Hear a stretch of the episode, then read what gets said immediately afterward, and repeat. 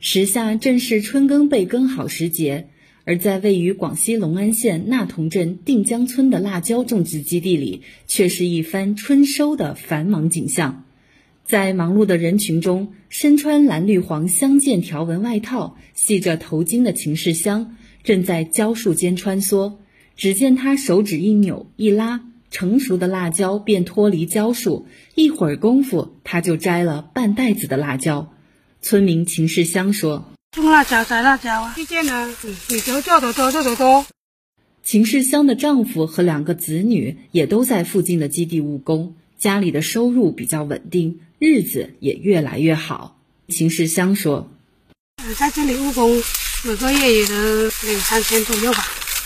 这工作很好，好多在在进家里。”目前定江村约有八百五十人在本地基地企业务工，年人均收入增加一万元左右。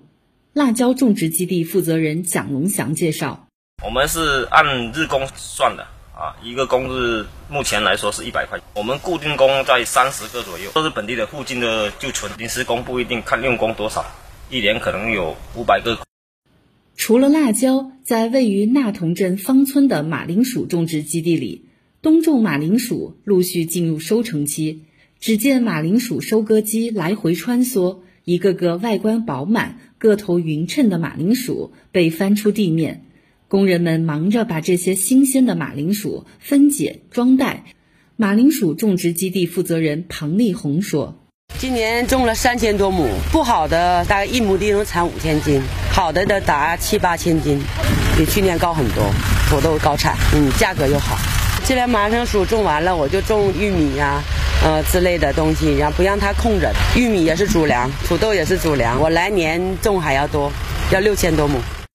近年来，那桐镇定江村通过流转土地、引进农业企业，大力发展农业产业，既丰富了群众的菜篮子，还充实了农民的钱袋子。新华社记者秦广华、陈露元，报道员陆露、王旭，广西隆安报道。